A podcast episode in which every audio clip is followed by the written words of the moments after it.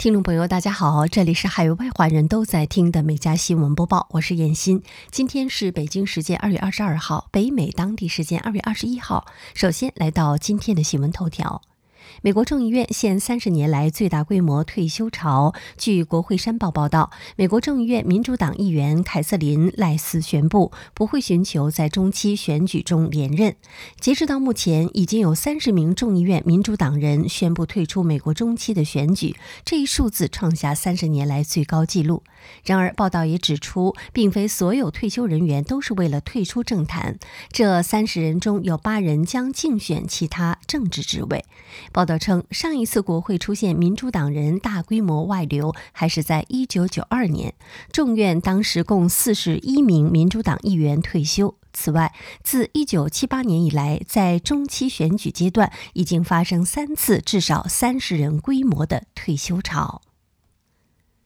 好，进入今天的焦点新闻。近日，美国加利福尼亚州宣布进入与病毒共存阶段，成为美国首个将新冠视为地方病的州。据《华盛顿邮报》报道，加州州长纽森在新闻发布会上表示，该州正在度过危机阶段，开始进入与病毒共存的阶段。人们期待翻开新的一页。纽森说：“他们还需要知道，我们是他们的后盾，我们会保证人们的安全，我们会一直关注这件事儿。”纽森表示，加州计划从危机心态转变为强调预防和适应能力的模式，允许官员加强措施检测和控制新的疫情爆发，并检测新冠病毒是否有新的变异体出现。该计划包括维持七千五百万口罩储备、增加疫苗接种和每日检测数、监测废水中的病毒残留物，以及通过与国家人力资源公司签订合同，迅速引入额外的医务人员来应对病例激增。美国前飞官哈弗尔森辞世。享高寿一百零一岁。他在苏联封锁德国柏林时期，想出了用小型的降落伞装满糖果空投到柏林给小朋友的点子，因而有“糖果轰炸员”之称。哈弗尔森可说是见证德美两国情谊的终身大使。之所以为人熟知，是因为他是在柏林被苏联包围之际，首位从飞机上对等在下方的小朋友投下巧克力和口香糖等糖果的美国飞官。他的行为启发了许多人，美国空军里也有不少人纷纷仿效他的做法。他二零零九年曾告诉媒体：“即便我不分昼夜、冰天雪地都要飞，我还是很开心。原因是孩子们看到降落伞从天而降时脸上露出的表情。”哈弗尔森后来晋升为上校，最终并成为了丹波霍夫机场的指挥官。美国前第一夫人梅兰妮亚今天表示，她再次推出非同质化代币数字艺术品，而这次作品主题是丈夫担任总统的一些经典的时刻。梅兰妮亚去年开设 NFT 销售平台，第一件艺术品是她双眼的水彩特写，现在要推出的作品集则是要推崇特朗普的单一总统任期。他的办公室发表声明说，这一万件数字艺术品将凸显特朗普当政时期的经典时刻，例如在白宫过圣诞节等。这个作品集二十一号在梅兰尼亚平台上的扩充功能贩售，每件固定售价五十美元。经过连续几天的执法行动，加拿大警方已将盘踞在首都渥太华市中心的绝大部分示威者驱离，并拘捕近两百人，基本完成国会山前核心区域的清场。截止到二十号，逾三周的示威占领活动已经告一段落。当地警方在渥太华中心城区划定的安全区依然生效，不在区内居住或上班的人原则上不得进入。渥太华警局临时局长贝尔二月二十号对媒体表示，警方行动尚未完成，在未来几天仍需确保没有人再来占领街道。在核心区域，警方现正转入街区清理工作。警方二十号对安全区之外示威车队的一个聚集营地发出限时撤离通知后，也已经完成清场。截止到二十号下午，警方已拘捕一百九十一人，并对其中百余人提出了近四百项的指控，罪名包括妨碍警务、不服从法院令、滋事、袭警、非法持有武器等。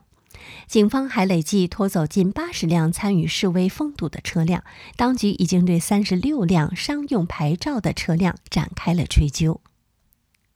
据报道，美国前总统特朗普自创的社交媒体平台 Truth Social 的应用程序于当地时间二十号晚在苹果手机应用商店推出。这款应用程序同时也会自动下载到预期发布前就已预定该应用的苹果用户手机中。据介绍，Choose Social 应用程序包括自定义个人资料、搜索工具、视频功能、短信等多项功能。截止到目前，该应用的知名用户包括福克斯新闻主持人汉尼蒂、说唱歌手布莱克等。前不久，特朗普曾在 Choose Social 的测试版上发布了第一条信息，称：“做好准备，你们最喜欢的总统很快会再次见到你们。”印第安纳州爆发的 H5N1 禽流感进一步扩大，当局证实第四个商业火鸡场发现禽流感，这已是美国第三个爆发禽流感的州，有可能影响供应和价格。最新出现禽流感的火鸡场位于印州南部的格林郡，印州动物健康局是在第二批检测的火鸡中初步发现对。H5N1 病毒呈阳性，有关样本已经送交联邦农业部位于爱阿华州的国家兽医服务实验室进行复检。此外，与该火鸡场相距约五里的一个家禽养殖场也发现了可疑的病例，目前正等候确认。美国是全球最大禽肉生产国及第二大出口国，印州火鸡量则是全国第三。在传出 H5N1 禽流感之后，中国、南韩及墨西哥禁止进口印州家禽及禽肉。在新冠疫情导致食品通膨的情况下，爆发禽流感是令美国家禽业界雪上加霜。新墨西哥州国民兵介入一项以往不曾有过的紧急行动，缓解教师短缺。疫情期间的教师短缺在全国普遍存在，但新墨州是唯一向国民兵求救的州。在全州八十九个学区中，三十六个学区有了国民兵代课教师。经过军中的背景调查和短期培训后，如今约八十名国民兵在新墨州的学校当代课教师。新墨州约有两万名教师，但去年秋天出现的教师退休潮导致目前空缺一千个岗位。州长蜜雪儿·格里森说：“新墨州的教师严重短缺，但很难找到代课教师。至少一百所学校本学年至少停课一天。”他表示：“请国民代课任教是临时措施，州府将会通过提高待遇等激励的机制来扩大教师队伍。”新冠疫情后，物价飙涨，通膨对民众生活造成重大的冲击。缅因州和肯塔基州州长都在本周推出了减税政策因应，而伊利诺、加州、麻州、佛罗里达、阿拉巴马、华盛顿和密苏里州州长也在之前陆续发布各种减税政策，借此减轻民众的生活负担。税务专家分析，议员们规划的减税范围包括食物和家庭用品的采购。地税，甚至零售用品和车税等不等。各州政府虽然政策不同，但目的只在暂时的降低全民纳税额。缅因州州长珍奈特·米尔斯。他建议将该州盈余四亿一千一百万元的一半回馈给民众，发放五百元的一次性支票。米尔斯的预算计划还补充了几项政策，其一是向州内十万名中低收入的用户提供每人一千元，作为退还税收抵免的额度。公然出售儿童半自动步枪，美国枪支制造商遭到了控枪组织的谴责。报道称，美国制枪公司 V One Tactical 日前推出了面向儿童的半自动步枪。这款名为 JR 十五的儿童半自动步枪，以 AR 十五型半自动步枪为模板，后者曾制造过多起致命的大规模的枪击事件。JR 十五半自动步枪长约八十厘米，重不到一公斤，售价为三百八十九美元。V One Tactical 公司称，JR 十五是该公司首款面向儿童研发的射击系列的产品，可以安全地帮助成年人向儿童介绍射击运动。该公司还称，JR 十五的外观、触感和操作模式和成人枪是一样的。美国控枪组织暴力政策中心执行主任苏格曼表示，生产儿童步枪的行为很丑陋。另一家美国控枪组织谴责 V One Tactical 为了持续获得利润不择手段。据报道，可口可乐正在探索新的全球营销和产品创新计划，将通过太空主题和增强现实技术为可口可乐注入年轻活力。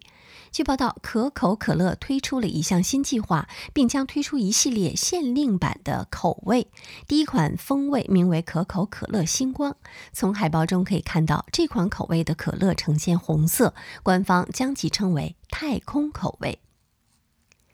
在美国南卡罗来纳州查尔斯顿港外等待进港卸货的货柜船数量，已经从上月的十九艘暴增至三十艘，反映让美国进口商倍感挫折的供应链阻塞情况正扩大至美国更多的港口。南卡罗来纳州港务局负责人纽森表示，货柜船塞港预估到四月中才会缓解，此前的预估是三月中缓解。查尔斯顿港是美东第四大货柜进口港口，但塞港情况正日益变得严重。此时，困扰美西的洛杉矶、洛杉矶港和长滩港逾一年的塞港情况显然是持续缓解，但是以历史的标准来看，停泊的船只数量依然惊人。据《每日邮报》报道，日前斯洛伐克一名男子挑战二十米冰下的游泳时迷失了方向，这惊险的一幕被发布在了社交媒体上。三十一岁的鲍里斯·奥拉维奇在维索克塔特里地区一个结冰的湖里进行二十米冰下游泳。他在冰面入口处深吸一口气，开始潜下冰下，然后呢，朝着前方的冰层出口游去。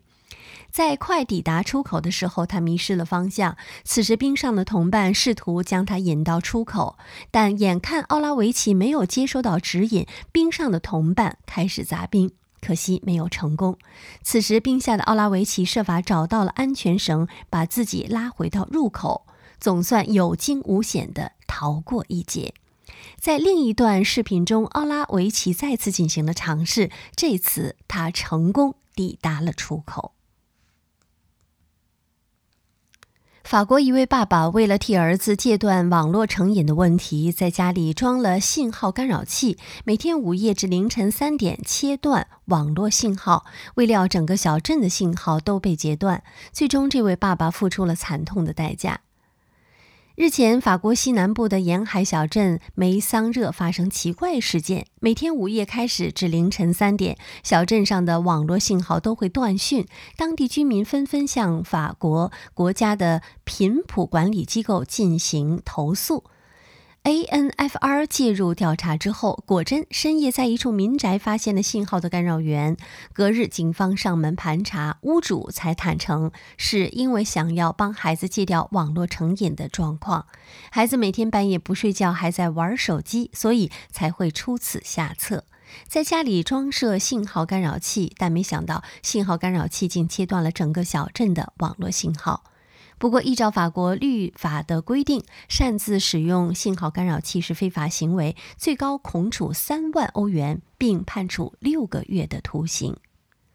德州基督圣体市一名母亲罗宾森日前在脸书上发帖，感谢德州星巴克员工对女儿的关怀。休斯顿 KHOU 十一电视台报道，罗宾森发文指出，他就读高中的女儿坐在星巴克念书的时候，一名男子企图接近她。店中有一名咖啡师工作人员递给他一个马克杯，一面说着“别忘了拿走额外的热巧克力”。杯子上写道：“你还好吗？你要加入介入我们吗？如果你愿意把杯子的杯盖拿下来。”该文一发出，脸书的浏览量至今已经超过了五万六千多次。我多么感激那些关心女儿的人，罗宾森在文中说。他说，他的女儿当时感到安全，因此并未取下盖子，也让咖啡师知道他的女儿，并表示星巴克整个的工作团队在他留在店内的时间里都关注着他。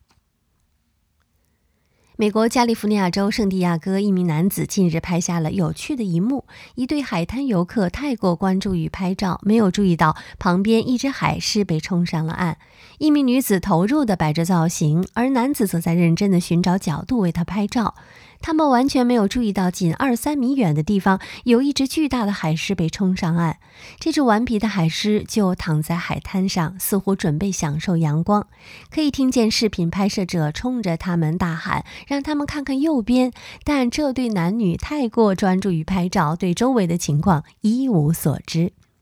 好，以上就是今天美家新闻播报的全部内容。感谢收听，我们明天再会。